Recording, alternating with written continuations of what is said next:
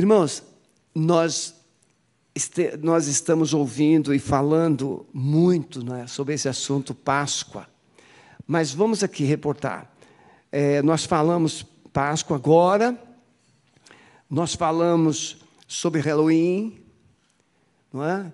E a gente, quando falamos de Halloween, nós falamos que, ah, veja, Halloween, festa das bruxas.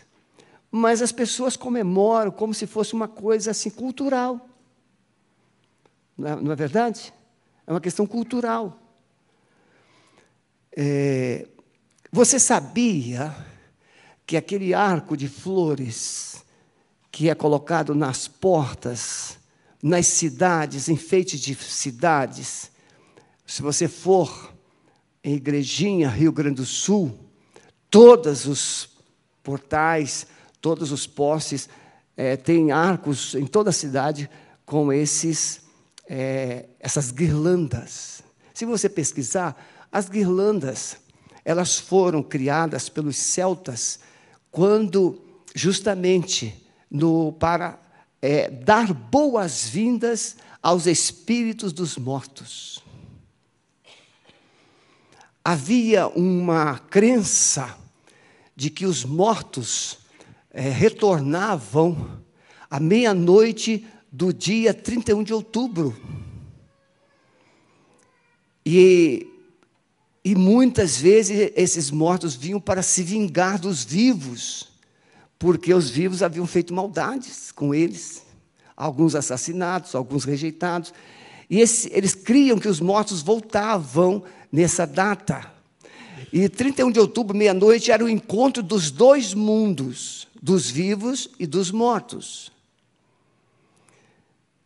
A Igreja Católica, para fugir disso, ela criou é, é, o finados. Mas no dia 1 de novembro é o dia de todos todos os santos. Ou seja, continuou tudo igual. Então, o que, que, que eles faziam? Acendiam fogueiras nos altos das montanhas e eles colocavam comidas aos, assim na, na entrada das portas das casas e colocavam as guirlandas.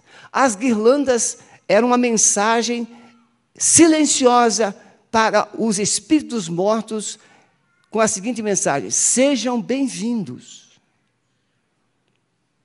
E as comidas para apaziguar. Por isso que as criancinhas chegam na sua porta e falam: é, doces ou travessuras, para não dizer maldades.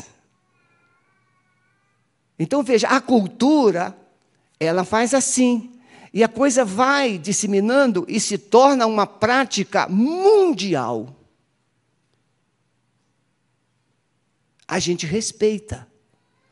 Mas não é verdade. Os mortos não retornam.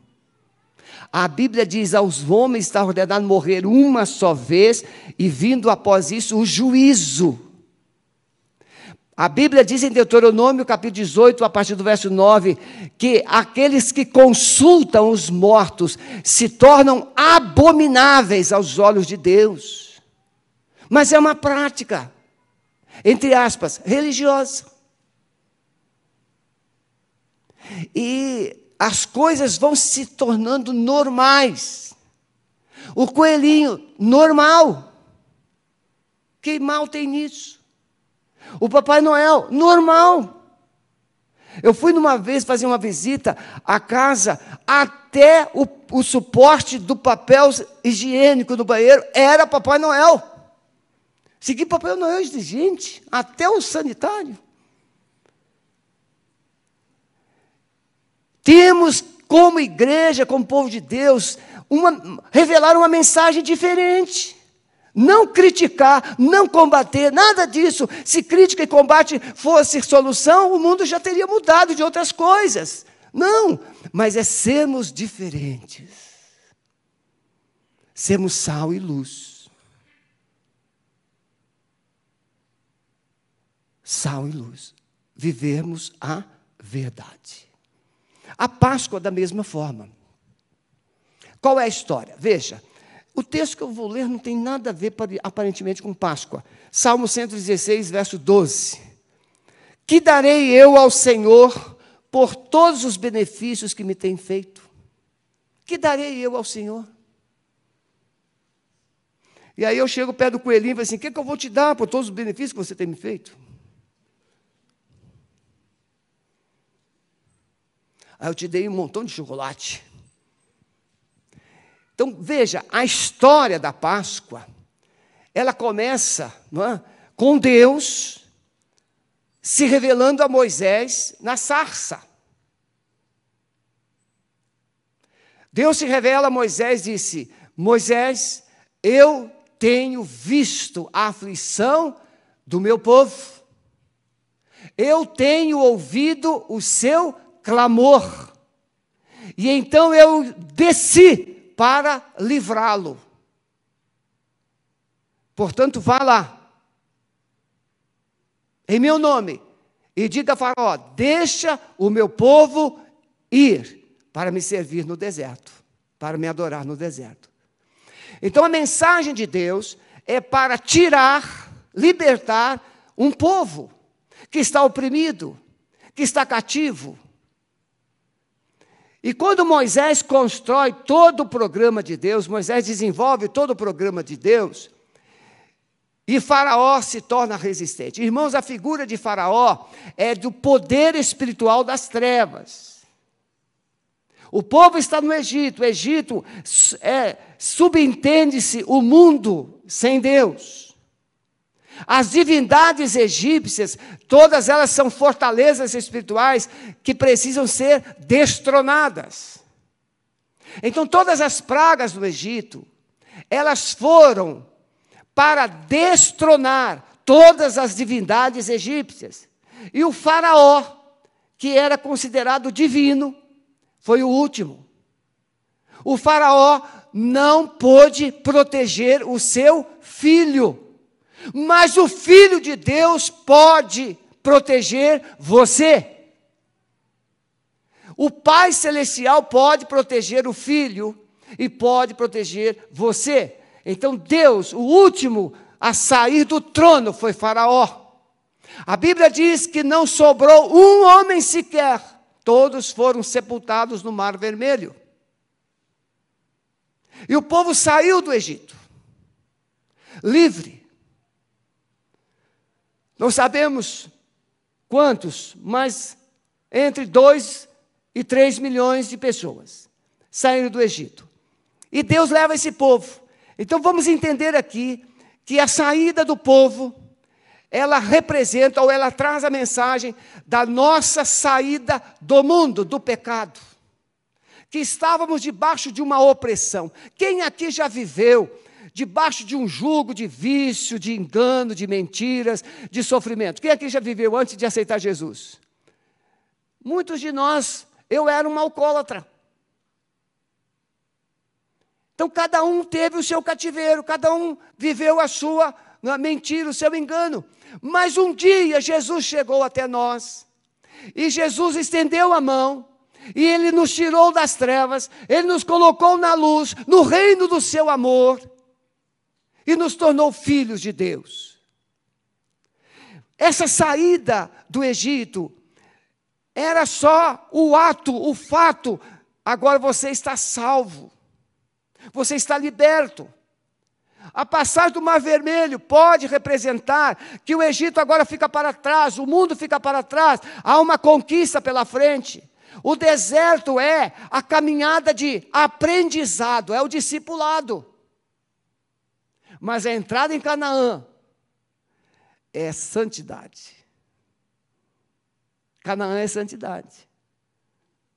Por quê? Canaã não é uma geografia. Canaã é você. Ah, como assim, pastor? Eu sou Canaã. É, Canaã é lugar de descanso. Na visão de Josué, não é? Lugar de descanso. Mas Hebreus vai dizer que Josué não deu descanso. Porque chegar na Canaã geográfica não era descanso. Mas chegar na Canaã celestial é descanso. E a Canaã celestial é aqui. Nós somos a nova Jerusalém, que desce do céu, que vai subir para o céu, adereçada para o grande casamento com o Cordeiro de Deus. Então, qual é o processo? O processo é que Deus vai tirando de você, mesmo te, tendo te libertado do Egito, do mundo, das trevas, Deus vai tirando da sua vida as amarras, as feridas, as prisões. Pense, cada inimigo daquele que precisava ser destronado das sete nações, número sete, perfeito. Número que não precisa ser propriamente sete. Um, dois, três, quatro, cinco, seis, sete. Sete, não, perfeito. Deus quer fazer a obra perfeita na sua vida. Deus quer remover tudo. Então, essa caminhada do Mar Vermelho até a entrada da terra, onde Josué vai circuncidar o povo, onde Josué vai celebrar a Páscoa. Veja, 40 anos sem Páscoa. A Páscoa foi originária lá na saída do Egito. 40 anos sem Páscoa. Por que, que não celebraram a Páscoa no deserto? Porque eles não, tinham, não tiveram tempo, irmãos. Eles estavam muito ocupados com a murmuração. Olha para quem está do lado assim. O que é que está ocupando você? Gente que murmura, não adora. E Páscoa é adoração. Deus havia dito: Deixe o meu povo ir para me adorar no deserto. Deserto não é lugar de sepultar ninguém, deserto não é lugar de castigar ninguém, deserto não é o seu, não é o meu, não é o nosso lugar, deserto é passagem. Mas Deus estava trabalhando, mas o povo não lembrou uma vez sequer de comemorar a Páscoa no deserto. Por quê, irmãos? Porque o povo estava com cabeça e coração no Egito. Irmãos queridos, sabe por que ainda a igreja sofre? Porque Jesus nos salvou. Jesus nos libertou, Jesus entrou na nossa vida, Ele nos chamou para a vida eterna, Ele nos chamou para a salvação, Ele nos chamou para sermos filhos de Deus, Ele nos chamou para sermos parte do seu reino, mas nosso coração, nossa cabeça ainda está lá. Estamos ainda preocupados com o Egito. Ah, vocês lembram? A gente, irmãos queridos, com todo carinho, quem aqui já teve essa experiência? Quando você está chegando em casa. Isso acontece muito nos prédios, mas eu moro em condomínio, mas acontece do mesmo jeito. Você está chegando e aquele cheirinho de feijão temperado, alho frito. Hein? Como é que você se sente quando você está chegando e aquele alho, cebola, cebola, meu Deus do céu, aquela cebola fritando, aquele bife acebolado. Olha, 11 16. Que tentação, não é verdade? Mas veja, você está chegando em casa aquele cheiro, aí você critica o povo lá no deserto, não é, pastor Osmar? Ah, o povo estava com saudade do alho, o povo estava com saudade da cebola. Mas a gente é a mesma coisa, irmãos. É só queimar um alho que você fica louquinho. Esquece da dieta, esquece de tudo. Não é assim? É assim. Irmãos, aquele deserto foi um período de 40 anos, para Deus purificar o coração dos seus filhos. O autor, segundo alguns comentaristas, o autor do Salmo 116, ele está reportando toda esta trajetória. E quando ele chega nesse verso 12, diz: Que darei eu ao Senhor por todos os benefícios que ele me tem feito? Ele vai dizer: Eu tomarei o cálice da salvação, eu invocarei o nome do Senhor. E ele vai enumerando atitudes que a alma liberta deve ter, que a alma salva deve demonstrar, deve revelar. Então, Páscoa é saída, é salvação, é libertação do cativeiro. E celebrar a Páscoa é, temos dito isso, as meninas lá da sala de, de, de saúde emocional, cura interior, têm falado bastante isso. A live da, da Alessandra falou muito isso. Sentar-se à mesa. Irmãos, sentar-se à mesa. Hoje nós vamos, todo domingo lá em casa, a gente assenta à mesa. A tropa de choque, irmãos, é, dá prejuízo, dá prejuízo. Uns 10, 12. E às vezes meus filhos ainda trazem uns penetras. Não basta eles virem, mas traz penetras. Ah, pai, vou levar aí um, pai, vou levar dois. E a gente tem que ir, tem uma sala elástica. Mas que coisa gostosa, ninguém quer sair da mesa, não é verdade? Ninguém quer sair da mesa. Aí come, come, come, conversa, e conversa, e conversa, e come, come, e conversa.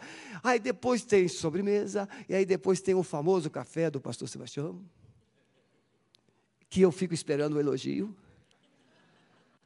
Se ninguém falar nada, eu pergunto: tá bom o café? Tem que falar que tá bom, senão não faço mais. Então veja bem, tudo isso, meus irmãos, tudo isso é sentar-se à mesa. E o que é que devemos conversar à mesa? Renatinho e Suela sempre foram convidados, né? O que é que devemos conversar à mesa? Páscoa.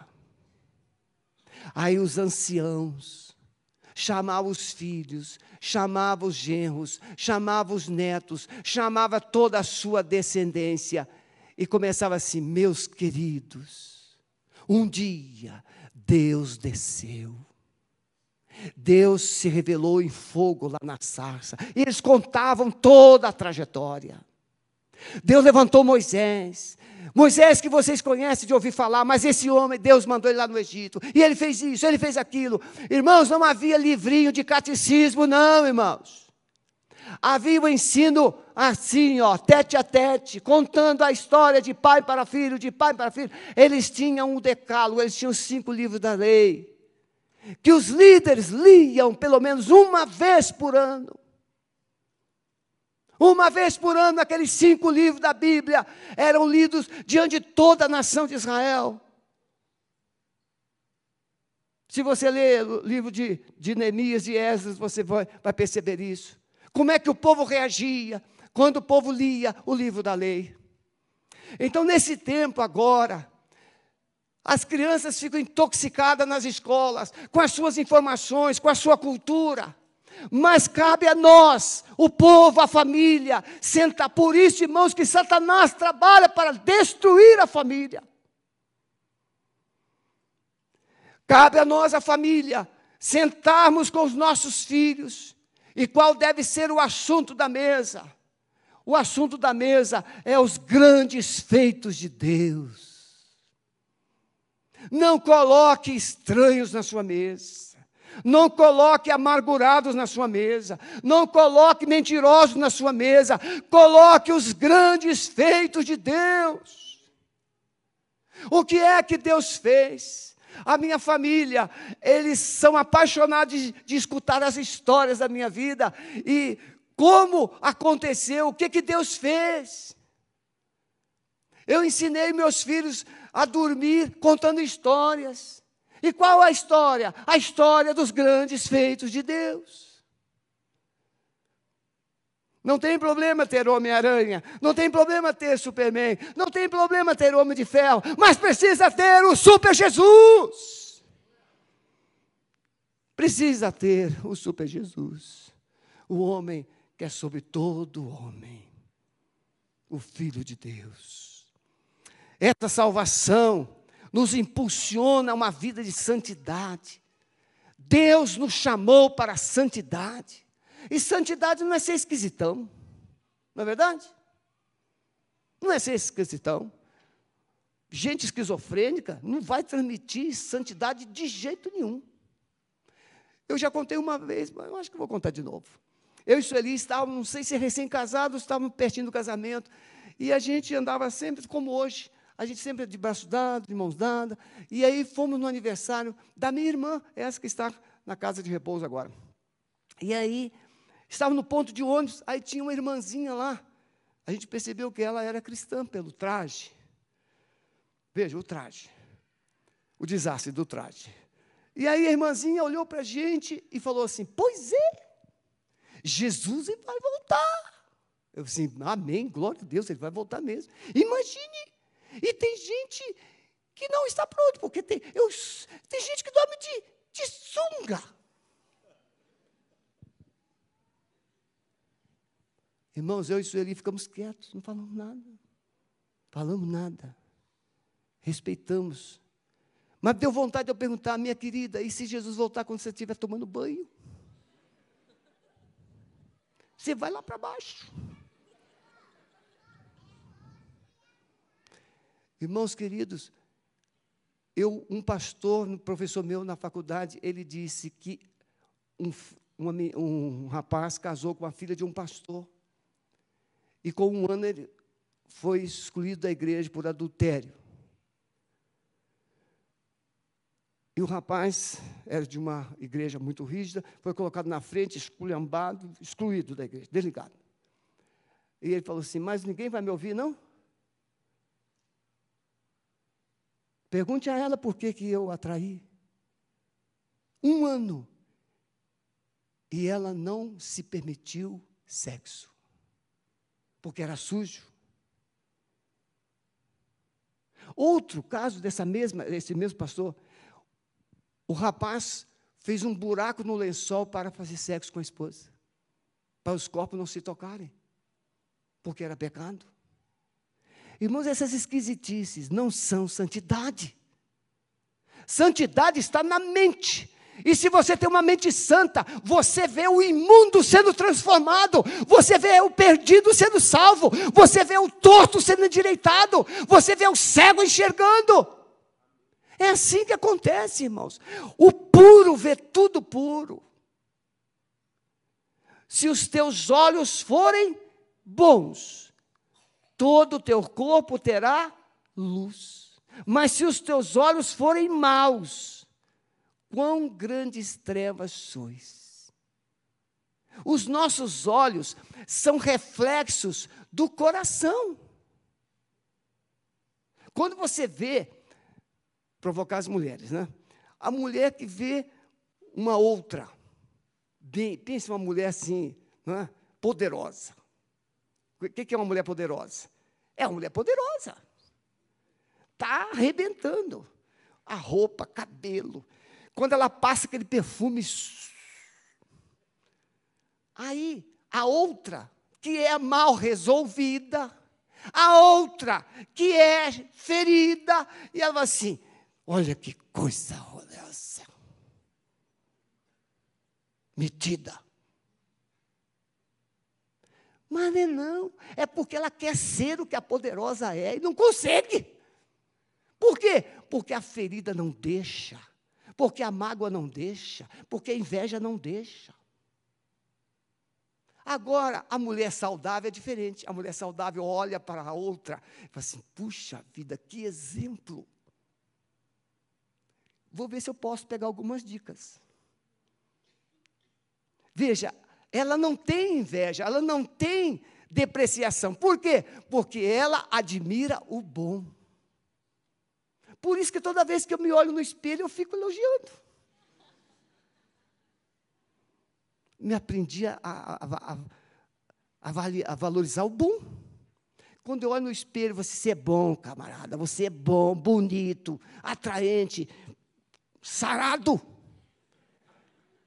Sabe por quê, irmãos? Porque santidade é ver tudo com os olhos de Deus. Deus olhou, né, Miguel? Deus olhou para nós e disse é muito bom. Muito bom. Você pode não se achar bom, mas Deus diz que você não é bom, você é muito bom. Né, Barbudo? É assim? Deus olhou e falou assim: esse cara é muito bom. E pode ser que alguém vai assim: não, mas ele está precisando não é? De uma academia.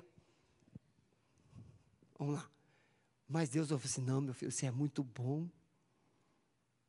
Eu atendi uma pessoa no gabinete que estava com um alargador. Não, nem, nem lembro mais quem é. Aí eu falei assim: Eu te amo com esse alargador aí. Esse alargador aí não me faz diferença nenhuma. você é bonitão com esse alargador. Quando ele voltou no gabinete na, na semana seguinte, ele não estava com alargador, não.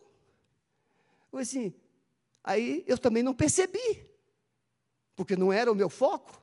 Aí ele falou assim: o senhor não está percebendo nada, não? Eu disse, não, estou sem alargador. Eu disse, glória a Deus! Guardou ou jogou fora? Não, guardei lá. Veja, tatuagens. Que deu meu discípulo mais novo. Ah, está ali. Vanderlei, eu gostei dos seus sermões, Vanderlei. Gostei. Tatuagem. Piercing. Eu atendi no gabinete uma moça que tinha tanto piercing, eu não sei nem como é que ela conseguia respirar e comer. Amar as pessoas como elas são. Isso é Páscoa. Amar as pessoas do jeito que elas estão. Isso é Páscoa. Páscoa não é tempo de ficar fazendo um roteiro da vida daqueles que estão errados ou os estereótipos. Páscoa é ajudar as pessoas a ficarem de pé, ajudá-las a sorrir um pouco. Irmãos queridos, eu gosto às vezes, de vez em quando, um sermão no papel, porque eu rabisco tudo, escrevo tudo de novo. A inspiração anterior foi fraca, aí vem uma inspiração posterior e a gente vai melhorando. Eu quero dizer rapidamente aqui três verdades. Primeiro, precisamos considerar os atos poderosos de Deus em nosso favor. Por favor, você vai começar a reciclar, refletir sobre tudo que Deus já fez na sua vida. Né, Fúvio? Por exemplo, pegue um papel, um caderno e comece assim: o que é que Deus fez de forma extraordinária na minha vida? Eu vou, eu, se eu conseguir chegar no final, você vai entender. Se você não tiver nada para escrever, é melhor você começar a tremer. Porque Jesus disse assim para os seus discípulos: Vós sereis minhas testemunhas. E testemunha de quê? Dos atos poderosos de Deus. Testemunha aquele que diz a verdade a respeito de algo ou de alguém. Testemunha. Então, testemunhe dos atos poderosos de Deus. O que é que Deus fez na sua vida? O que é que Deus fez na sua família? O que é que Deus fez na sua história? De onde Deus te tirou? Quais foram os processos de Deus na sua vida? Em segundo lugar, considerar a grande salvação. Em cima desses atos poderosos de Deus, uma obra poderosa foi realizada, foi desenvolvida, uma salvação poderosa foi feita. Irmãos, eu fico pensando, para Deus me salvar, teve que haver um, um reboliço no céu. Sabe por quê, irmãos? Porque eu morava sozinho. Eu bebia até o bar fechar. Eu chegava na minha casa, eu já colocava um copo de Campari com, com gelo. E eu colocava o rock and roll. E, pastor, então o senhor era dançarino assim, igual o Daniel? Não! Mas eu gostava, eu gostava do Benito de Paula, eu gostava do samba, eu gostava do Elvis Presley, eu gostava desse negócio todo. Eu colocava a Rádio Vitrola, Rádio Vitrola, está lembrando da Rádio Vitrola? A Rádio Vitrola, eu tinha uma Rádio Vitrola poderosa. Eu abria as janelas para todos os vizinhos ouvir. Eu pensava que eu estava abafando. Eu era assim. Eu cedi a minha casa para os afrodescendentes fazer festas. Irmãos, todos gostavam de mim. Eu, um dia eu cheguei em casa, era mais ou menos meia-noite, meia-noite e meia, mas tinha tanto afrodescendente na minha casa.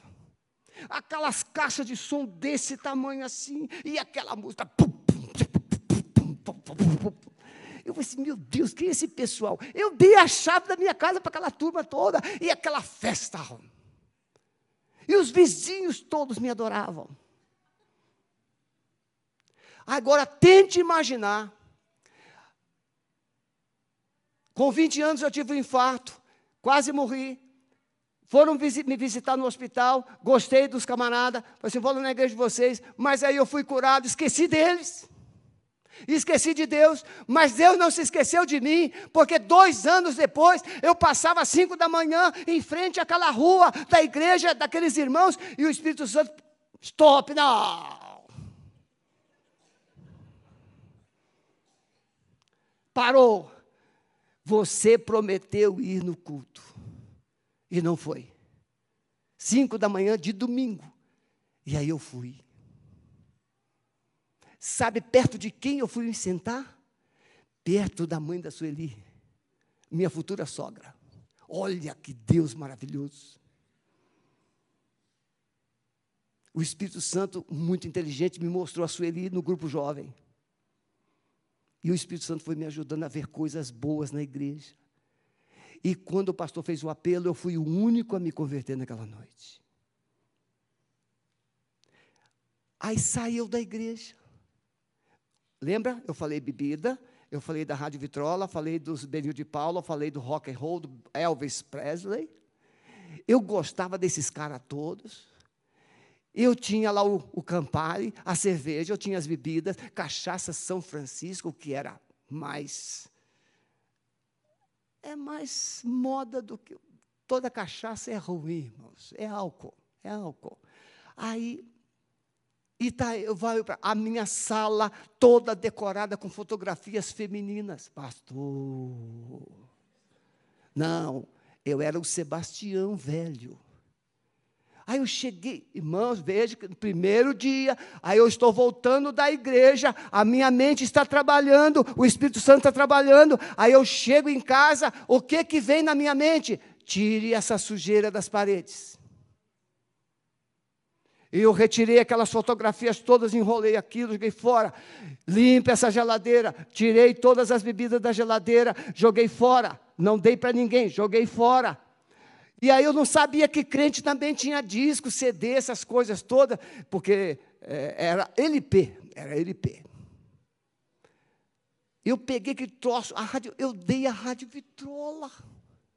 Eu sabia lá que crente também tinha disco, LP, essas coisas todas. Não sabia. Eu dei tudo, irmãos. Até a televisão eu dei. Irmãos, se eu tivesse me convertido numa Assembleia de Deus, seria um desastre. Porque eu já era radical batista, imagine assembleiano.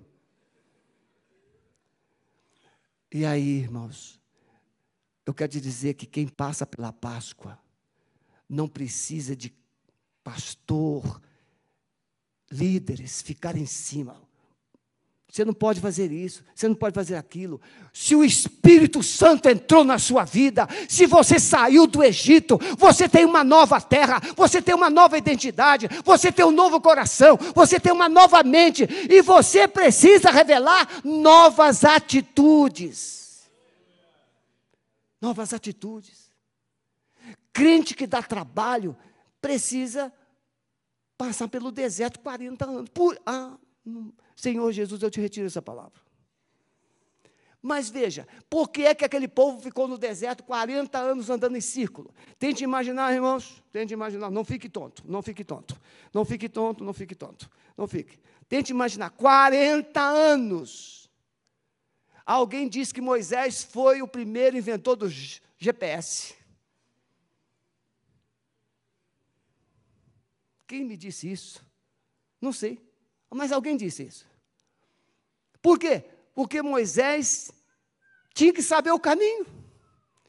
Que nada, foi Deus que inventou o GPS, porque tinha uma nuvem de fogo em cima de noite, tinha uma nuvem durante o dia para guiar o povo. O inventor do GPS foi Deus, para guiar o povo no caminho. Agora, se você não tem experiência com Deus, sua cabeça está no Egito, seu corpo está no Egito, seu estômago está no Egito, suas mentes estão no Egito. Não, irmãos. Tem que viver uma nova vida. Então, Páscoa é considerar a grande salvação de Deus. Filipenses diz que Jesus se fez carne, ele se humilhou, ele se fez como homem, diz Paulo, de sorte que haja em vós o mesmo sentimento que houve também em Cristo Jesus, que sendo em forma de Deus, não teve por usurpação ser igual a Deus, mas aniquilou-se, esvaziou-se. Irmãos, Jesus se despiu de toda majestade. Isaías diz que olhando nós para ele, nenhuma beleza víamos. Mas cantamos o hino Lindo Jesus, quão belo és. Nós sabemos que Jesus, a beleza de Jesus, é mais ou menos como a beleza do seu filho e da sua filha. Leobrando, o que, que você diz dos seus netos? Que coisa linda, não é assim? O que é que o pai diz para o filho quando nasce? Que coisa mais linda do mundo. E você sabe que o garotinho, coitadinho, não é tudo aquilo.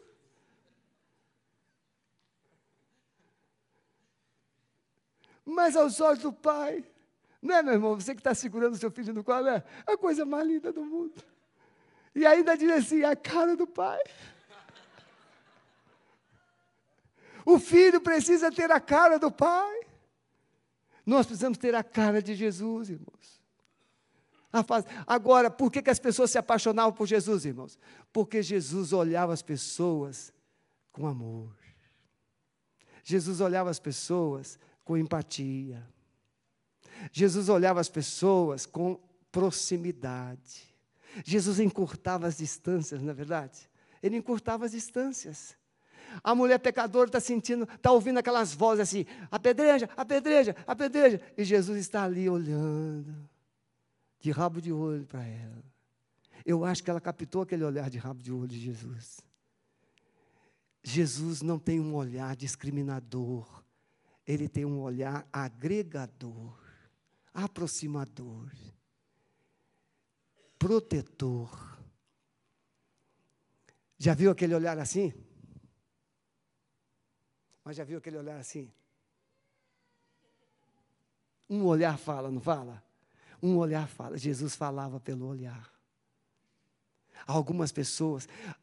Quem aqui já viu aquela, aquela série de Chosen, é, sabe algumas coisas. O, o Mateus é o intelectual do grupo. Mateus é o intelectual. E ele é tão intelectual que é chato, é chato, é chato. Mateus é chato. Aí, mas o Mateus é o Mateus.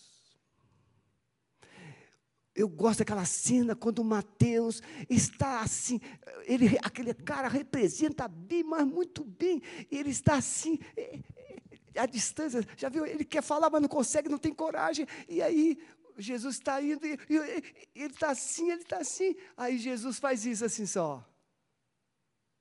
Calma, tua hora vai chegar. Naquele olhar, Jesus disse isso.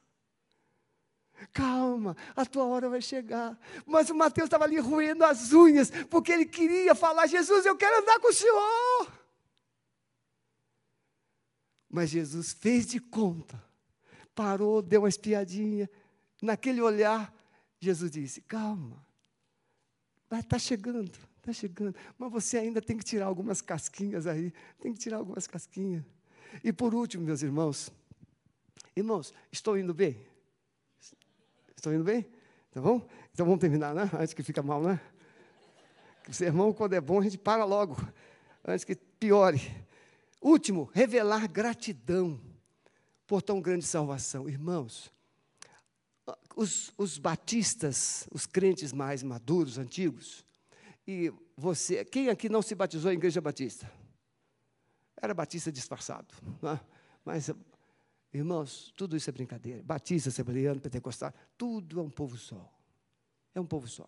A gente não tem essa discriminação, essa diferença.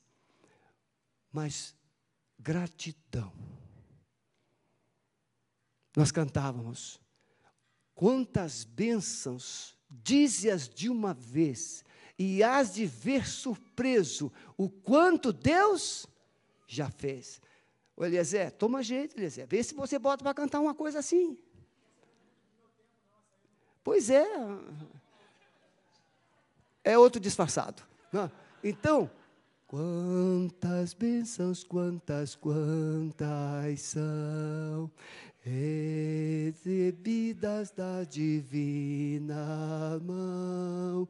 Uma, uma, dize-as de uma vez, e as de ver surpreso quanto Deus já fez. O Alves está fazendo até o baixo ali. Se converteu mesmo, Alves, né? se converteu mesmo. Nós cantávamos essa música.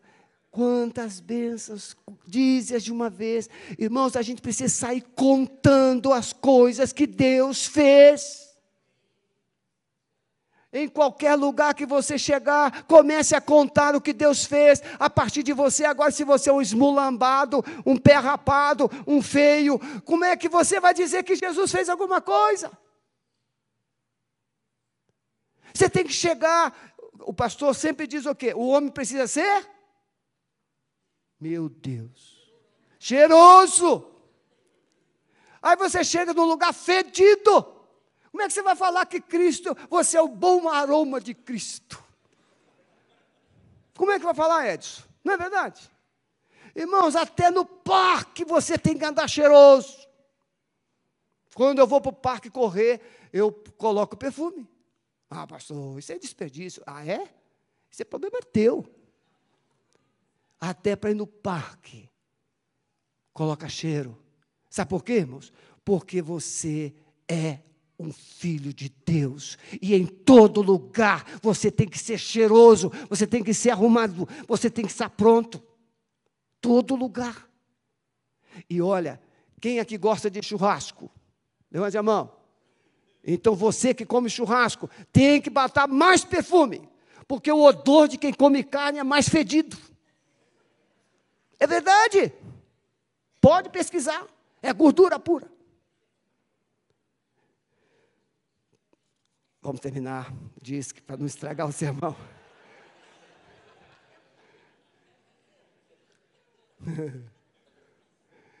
Quem aqui tem certeza que foi perdoado por Jesus? Quem aqui? Foi perdoado por Jesus mesmo? Muito bem. Olha só, mulher pecadora, ela chega para Jesus ela foi perdoada. Gente perdoada revela o que é Jesus, para Jesus? Amor, gratidão, adoração.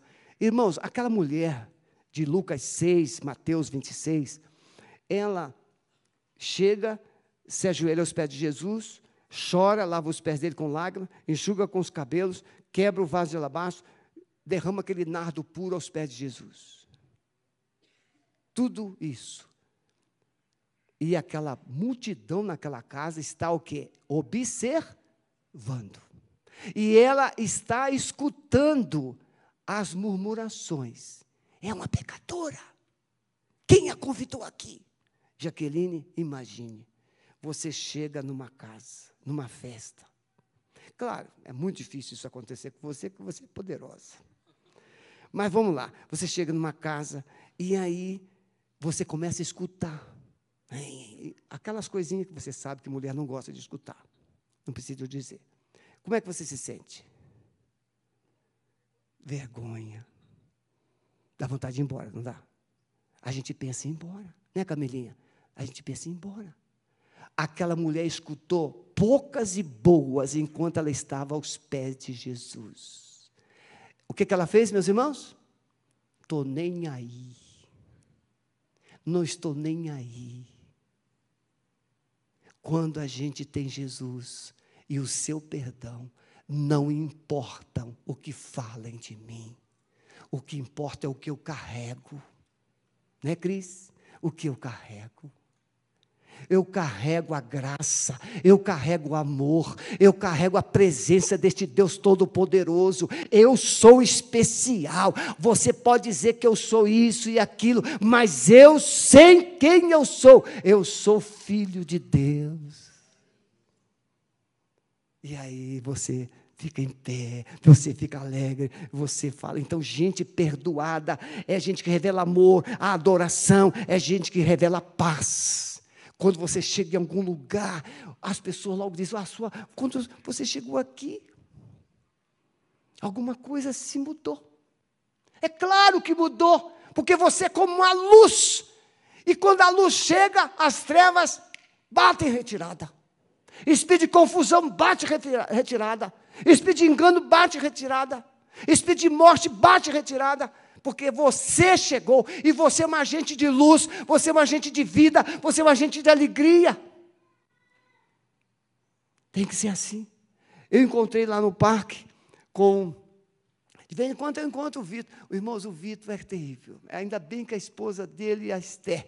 E a Esther é líder do ministério de intercessão. Mas o Vitor é terrível. Ele sentava ali, fugiu de mim, está lá agora.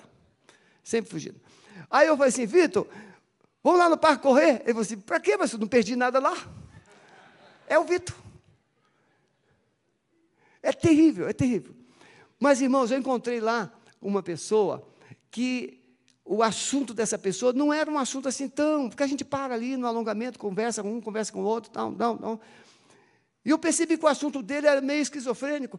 E aí eu dou uma saidinha, dou um telógrafo, já vou embora. Tal. Mas aí eu parei na água de coco um dia e ele estava lá. E ele quis pagar minha água de coco. Eu disse, obrigado. E aí eu brincando ali, aí a menina da água de coco, né? Oi, pastor e tal. Ah, o senhor é pastor. Sim, sim. Ah, é por isso que o senhor é alegre desse jeito. Sim. E muito mais. Pronto, agora ficamos amigos a esquizofrenia foi embora. Sabe por quê, irmãos? Porque a sua presença manda até a esquizofrenia embora. Você tem que ser alegre. Você já viu o esquizofrênico? O esquizofrênico tem um mundo particular. Só que é imaginário. Só ele vê. Não, o meu mundo, todos precisam ver. Todos precisam conhecer. Porque o meu mundo se chama vida com Jesus. Baixa sua cabeça, por favor.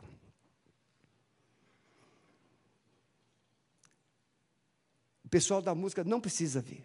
Pode ficar, pode ficar. Isso, vou dar um descanso para vocês. Já que não vai tocar a gratidão, fica do banco. Um coração salvo revela vitória sobre o medo. Não há o salvo não tem medo de honrar e adorar a Deus. Eu quero fazer três perguntas. Gratidão pela vida. O que você seria, ou quem você seria, se você não tivesse entregue a sua vida a Jesus? Mas você pode dizer assim: ah, pastor, graças a Deus eu entreguei minha vida a Jesus. Então, quem você é em Cristo? Quem você é em Cristo? Segunda pergunta: onde você estaria sem Jesus hoje? Onde você estaria se você não tivesse entregue a sua vida a Jesus hoje? Você que está em casa aí, onde você estaria? Mas podemos também, onde estamos em Cristo. Paulo diz que eu estou assentado à direita do Pai, juntamente com Cristo. Última, terceira, para onde iríamos sem Jesus? Se você não tivesse entregue a sua vida a Jesus, para onde você iria hoje se você morresse?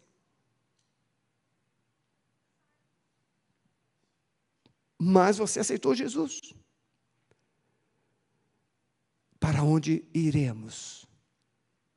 Pelo fato de termos Jesus como Senhor da nossa vida. Irmãos queridos, a vida com Jesus é uma Páscoa 365 dias por ano. Páscoa é sentar à mesa, e contar a história da libertação e da salvação.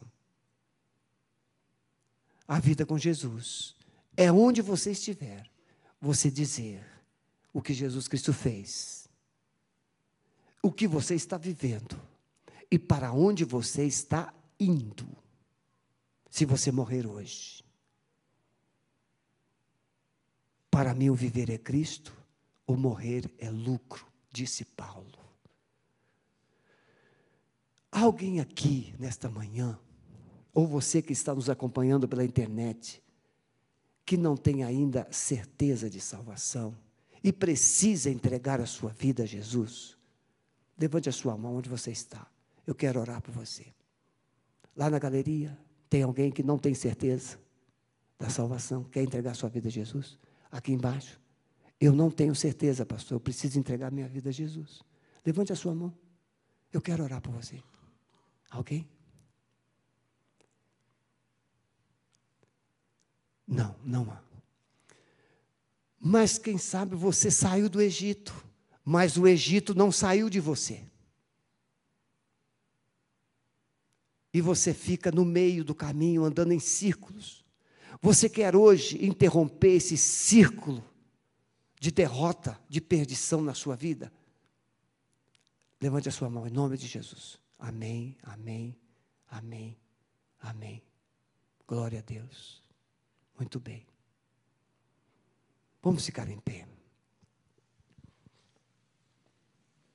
Então vamos fazer um exercício aqui. Vamos fazer uma aliança.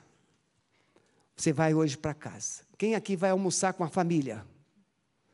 Muito bem. Lá, nós vamos almoçar hoje lá na casa do Serginho. Tem mais espaço. Qual deve ser o assunto da nossa mesa hoje? Os grandes feitos de Deus. Você não precisa falar do cordeiro, você não precisa falar do coelhinho, você não precisa falar de nada, mas você precisa falar do que Deus fez na sua vida. Porque hoje, possivelmente, tem um parente lá. Tem um parente que ainda não atravessou o Mar Vermelho. Tem um parente lá que ainda não rompeu com o deserto. E aí, se você fica falando de coisas que não tem nada a ver, essa pessoa vai continuar no Egito e essa pessoa vai continuar andando em ciclo no deserto. Mas você precisa falar dos grandes feitos de Deus. Que você chegou na Canaã, que você chegou na promessa, que você tem um endereço certo. Fale de coisas boas na sua mesa. Amém? Amado Espírito Santo, nós te agradecemos por esta manhã maravilhosa, pela maneira como o Senhor andou aqui no nosso meio, pela palavra que veio ao coração, pela convivência, pela comunhão uns com os outros. Muito obrigado, amado Espírito Santo, porque o Senhor está aqui e o Senhor nos ama e a palavra diz que este amor que Jesus tem por nós foi derramado a nós por ti, amado Espírito Santo. Sem a tua presença, o amor de Jesus não vai fluir. Por isso, sopra, Senhor, sopra nos corações da tua igreja, presente aqui e nos lares. Essa presença gloriosa do Senhor, para que o teu amor inunde os os lares. O amor do Senhor inunde os lares. E os pais, os filhos, falem das grandezas do Senhor em suas mesas nesta manhã, nesta tarde. Nós os abençoamos. Esses que ergueram suas mãos, de que ainda estão andando em círculo, estão tendo algumas perdas, em nome de Jesus, cesse hoje todas as perdas. Haverá uma nova vida, uma, um direcionamento novo para esses corações. A tua luz vai brilhar sobre eles, dando-lhes, ó oh Deus, a direção certa para que eles possam romper com todas as amarras e cadeias das suas vidas. É a nossa oração, em nome de Jesus. Amém? Muito bem, fica em pé ainda um minutinho. Olha para quem está perto de você. Se você não está do lado de alguém, se aproxime e diga assim: Feliz Páscoa com Jesus. Ala, Deus te abençoe. Será uma Páscoa inesquecível. Amém? Monique, lá Monique do meu coração. Feliz Páscoa, Monique. Deus abençoe. Vão na paz. Deus abençoe a todos.